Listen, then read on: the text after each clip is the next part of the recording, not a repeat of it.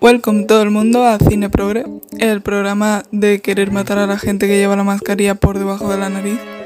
Que os diré una cosa, es que si no la lleváis, vale, ya sois tontísimos, pero por lo menos cómodo, pero es que llevarlo por debajo de la nariz es como, no sé qué está solucionando exactamente, la verdad. Y aparte que mm, no habréis visto el meme de Twitter, porque yo no puedo ver otra cosa, de que llevar la mascarilla por debajo de la nariz es como llevar eh, la picha fuera del calzoncillo, es exactamente lo mismo. Literalmente cuando os veo pienso eso, o sea que mm, personalmente creo que estáis un poco ridículos. Si no podéis respirar, se quita la mascarilla dos segundos mm, y os la volví a poner, que conozco a gente con asma que hace eso, si no tenéis el papelito médico. Pero no seáis tontos, por favor lo pido.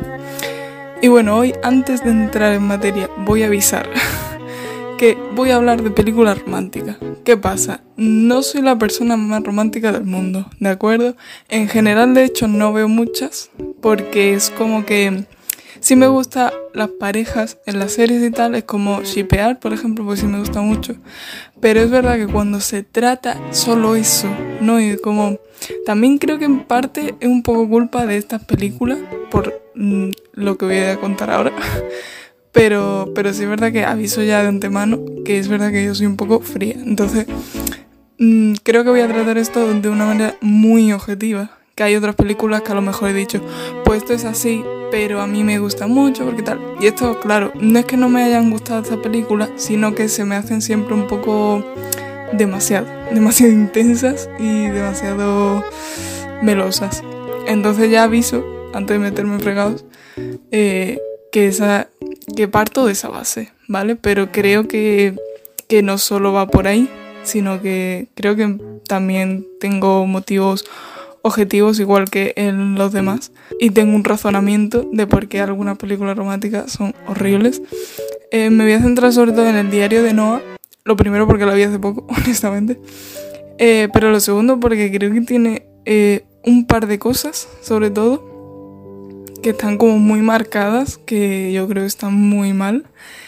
Eh, lo primero es que, eh, si no lo habéis visto, spoiler, empiezan a salir porque él le pide salir como cinco veces a ella.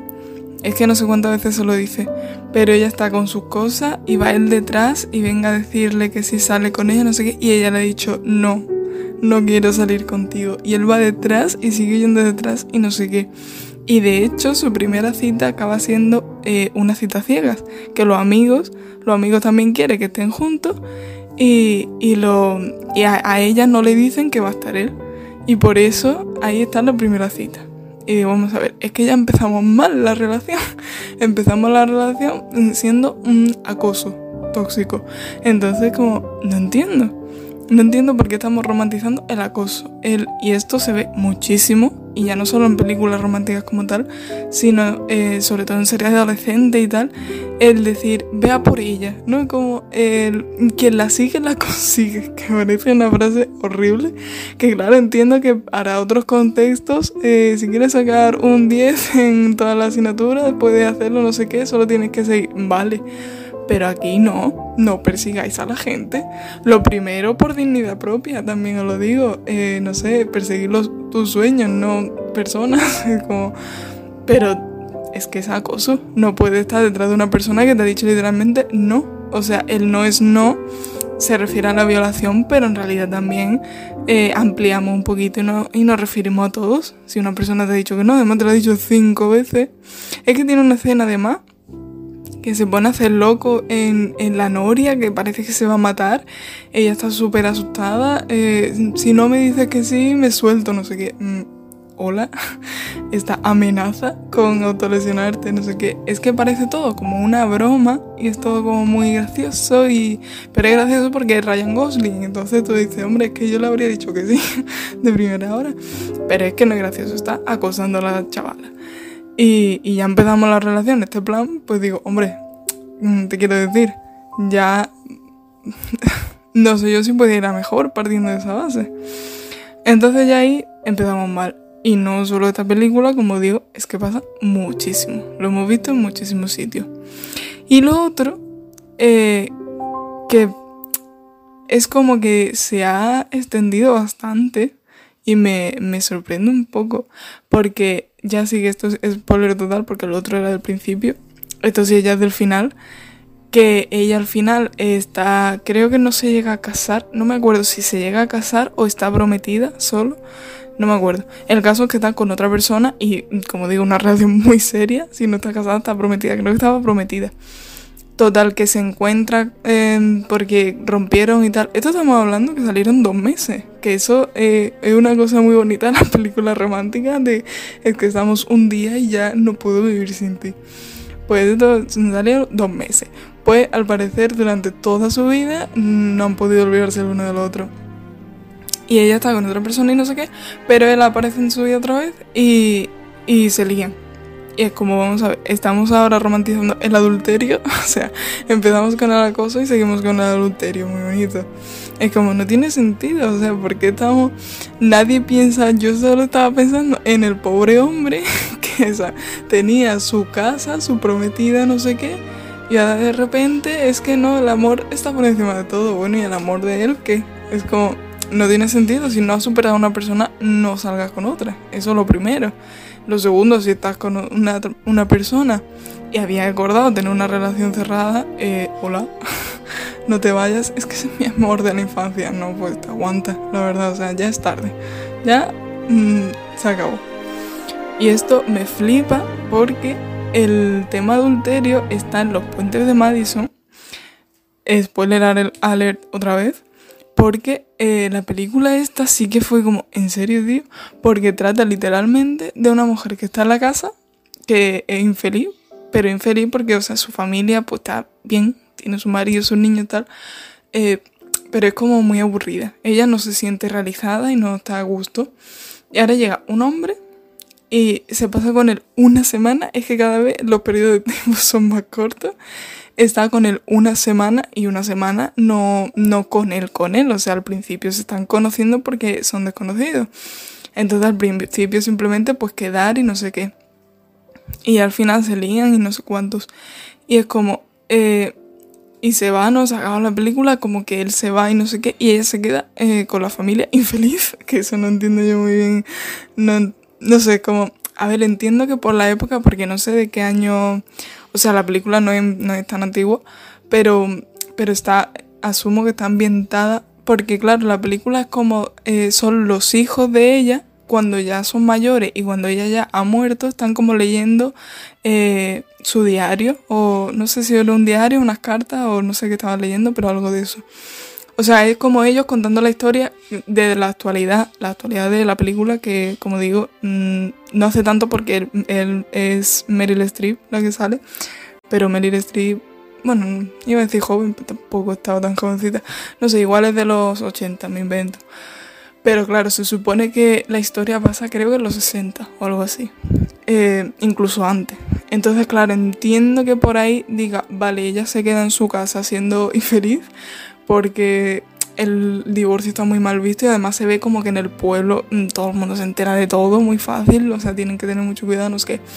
Pero al final lo que están romantizando es el adulterio, es el que, porque ella lo mismo, ya toda su vida está pensando en él, o sea, no puedo vivir sin él, pero que, os conocéis una semana, habéis estado una semana juntos y cómo va a estar tu vida detrás de una persona. Es que estos valores lo vemos como muy bonito, de no, es que si encuentras una persona, es que ya, si es la persona, lo tenemos como, ¿no? Si es la persona, eh, toda tu vida lo necesitas, no sé qué, eh, vamos a ver. Yo entiendo que es una película, que es una película romántica y que estamos por el, mm, el amor puede con todo y el amor es lo más importante. Vale, yo entiendo que mm, yo no pienso esto, pero una película que va de esto lo va a promocionar, por así decirlo, lo va a promover. Pero yo creo que, tiene que hay un límite. Que una cosa es decir eh, que si es de una relación y de no sé qué, eh, no sé, que se vea como que el amor es muy importante, pero eso de no puedo vivir sin otra persona, yo creo que ya debemos superarlo, porque al final llegamos a un punto que es eso, que nos vemos como que estar soltero es lo peor del mundo. Y es como, en serio son los valores que estamos hoy en día, 2020, eh, todavía estamos con... Eh, el no puedo no tener pareja, porque entonces voy a ser infeliz o me va a faltar algo, ¿no? Lo de la media naranja es que es tan absurdo que todavía sigamos promoviendo estos valores, me parece fortísimo. Y, y claro, esto es que te conozco de una semana y estoy toda mi vida solo pensando en estar contigo, pero no puedo. Eh, lo otro, dos meses saliendo y toda mi vida no te puedo superar. Eh, vamos a ver, vamos a madurar un poquito y tú, vale que os habéis querido mucho, pero ya está, o sea, la relación se ha acabado, supéralo, honestamente.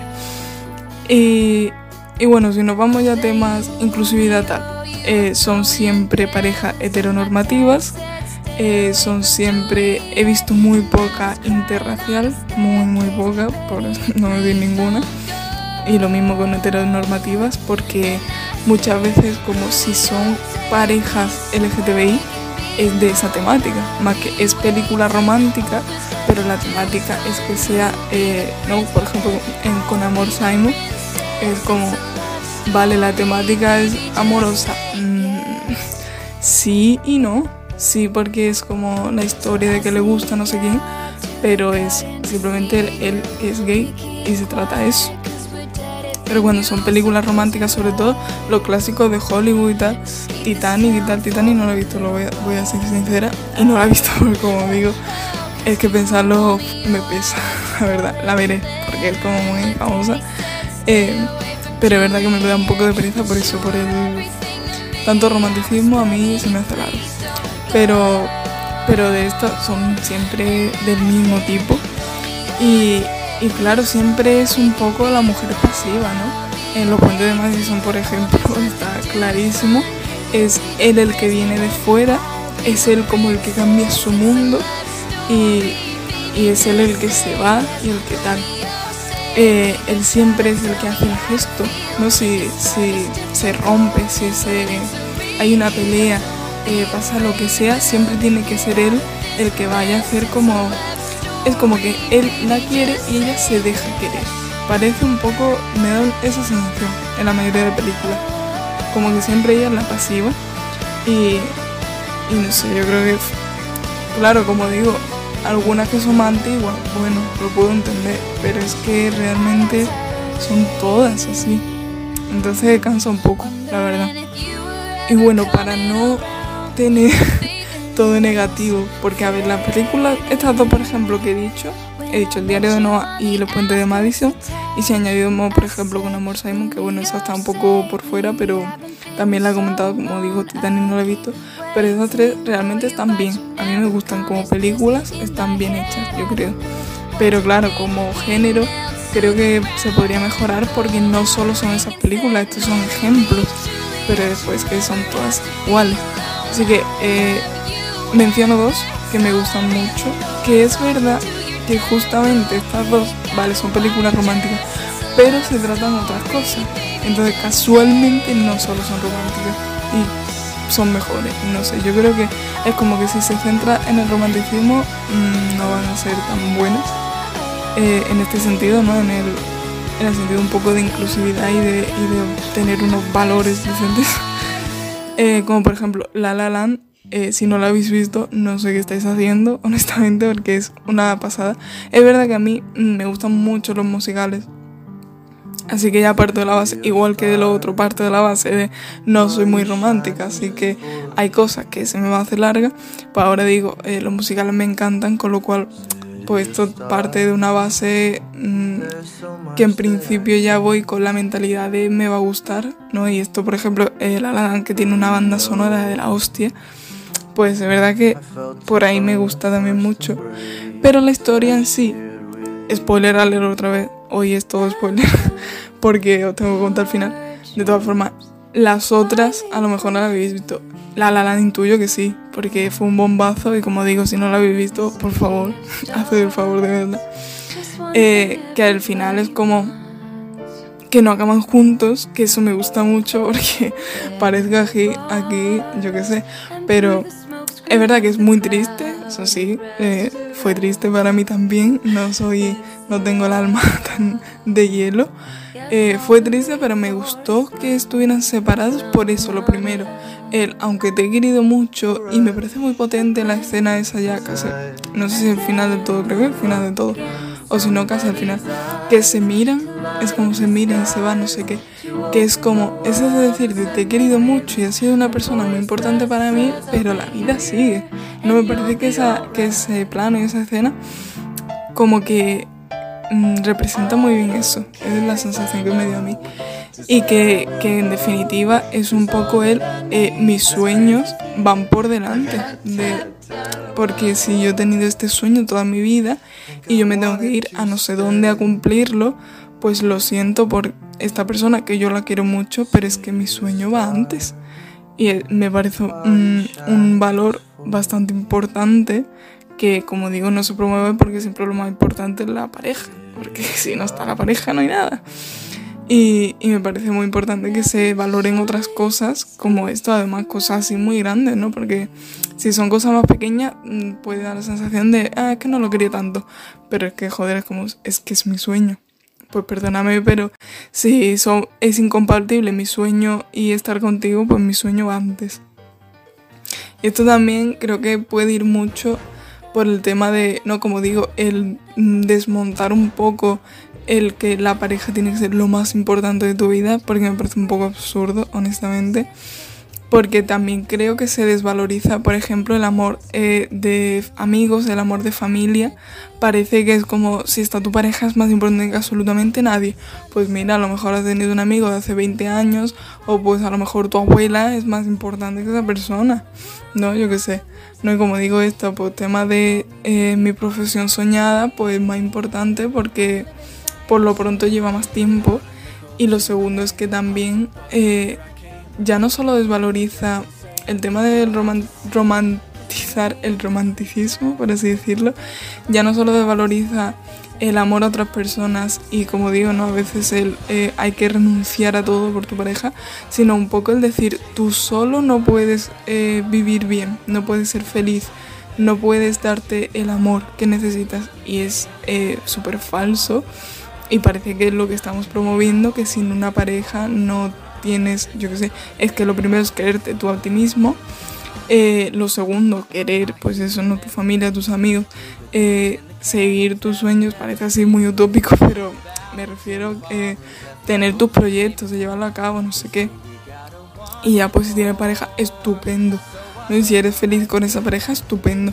Pero que no sea lo más importante del mundo, porque también entramos en eh, a lo mejor está teniendo una pareja tóxica, pero como es pareja, es que es mejor eso que estar solo. No, ¿vale? Y parece que como el romance es lo más importante, es que tengo que querer a alguien y tiene que ser lo más importante de mi vida y no sé qué. Pues yo creo que hay que superar un poco eso también.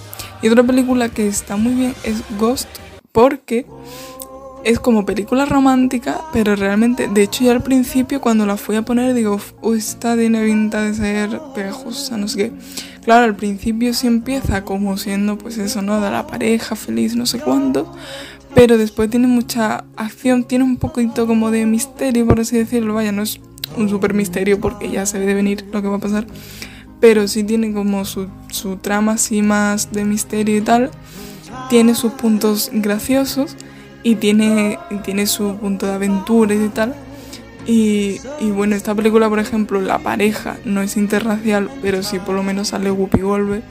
Y, y bueno, por ejemplo, como digo, La La Land muy buena, muy no sé qué, pero sigue siendo heteronormativa y los dos blancos y tal. Pero bueno, eh, dentro de lo que cabe, dentro de todo lo que hemos visto, pues estas dos yo creo que están bastante bien. Os la voy a recomendar. También os vuelvo a recomendar, esto ya lo he recomendado, pero es que viene muy muy en línea con lo que estoy diciendo. De hecho, la mitad de las ideas que estoy diciendo ahora mismo la he sacado ahí. Que os recomendé a mi cómico favorito, eh, Daniel Sloss, que tiene en Netflix. Hoy os voy a recomendar eh, solo específicamente eh, Puzzles. Es un especial de Netflix, me parece que dura una hora o algo así. Y es un monólogo.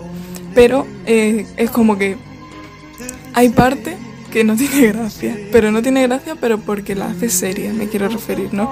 Porque incluso en la parte seria mete algún chiste y es que él es muy gracioso. Pero esto es lo que quiero, no quiero que vayáis como a reíros, que bueno, si vais a reíros, pues genial, porque eh, como digo, a mí es que me hace muchísima gracia, pero que hay gente que le dice, por ejemplo, no me gustan los monólogos porque simplemente no me suelen hacer gracia. Pues este no es el objetivo, que haga gracia, es lo que dice, me parece la hostia y lo recomiendo muchísimo porque es lo que digo, es él lo dice, el romantizar el romanticismo es cancerígeno, porque llega un punto que preferimos tener una pareja que no queremos o que está haciendo una relación tóxica, pero pensamos que eso es mucho mejor que estar solos. Y creo que tenemos que superar un poco eso y decir, pues mira, no pasa nada por estar soltero, que cada uno puede ser pleno. Y también dice, me parece muy importante el Mm, porque si tiene mucho, he visto yo como peleilla de decir, claro, gente que dice, si no te quieres a ti mismo no puedes querer a otra persona. Y hay gente, otra gente que se ha quejado diciendo, claro que puedes. Y es tienes razón que claro que puedes. Y lo que dice Daniel Sloss me gustó mucho, es como, claro que puedes querer a otra persona aunque tu autoestima esté baja, pero no debes. Porque, eh, por amor propio precisamente. Porque si tú te quieres al 100%, tienes que buscar otra persona que te quiera al 100%. Porque si no, vas a estar, va a estar por debajo de ti y no, no te va a interesar. Pero si tú te quieres al 30%, puede venir alguien que te quiera al 40% y diga, eso es muchísimo. Y es como es que te quiere menos de la mitad de lo que debería. Y ahí entran las relaciones tóxicas y sobre todo las mm, controladoras y tal. Me parece muy interesante me parece, es eso también muy gracioso, que vais a echar un buen rato, que no es como, no es una charla TED, que bueno, hay algunas que también son muy entretenidas, pero esto como es una hora, que no se hace pesado para nada. De hecho, si queréis iros como a la mitad, porque al principio hace toquecillos, pero realmente los primeros 20-30 minutos no habla de eso, pero después sí, y me parece eh, la hostia. Y bueno, aparte de eso, recomiendo también La La Land, por supuesto. Y Ghost está chula. Es lo que digo, no, no te sorprende lo que pasa, pero no sé, me, me parece graciosilla y, y, la trama está entretenida. Y nada, eh, yo creo que hasta aquí suficiente película romántica. De hecho, voy a hacer otra, otro podcast hace tres cuartos igual, porque creo que tiene que tener su importancia las películas adolescentes, que claro, la mayoría son del tipo amorosas, película y serie me refiero. Eh, y todo van de este estilo, incluso en Disney Channel, si os dais cuenta, eh, hay muchas series que los personajes a lo mejor tienen, me invento, tres temporadas y los personajes, el protagonista, la protagonista normalmente eh, ha tenido más parejas que amigos, que es como, esto me flipa mucho este fenómeno. Así que tendré otro de corte igual porque creo que necesito criticar un montón esto, porque estoy muy en contra de, de los valores que se están fomentando con este tipo de películas.